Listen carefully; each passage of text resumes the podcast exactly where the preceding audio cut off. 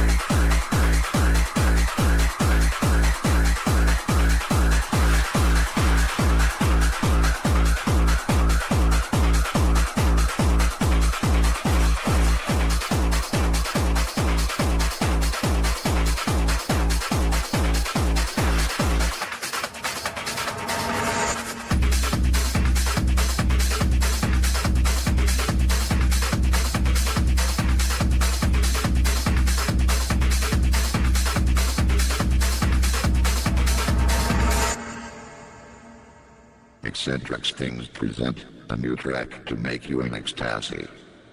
Follow us in a world of techno music, no music, no music. Listen. Move to the sound. This is a tribute to the Belgian and French North dancers. And now, keep the bass in your face.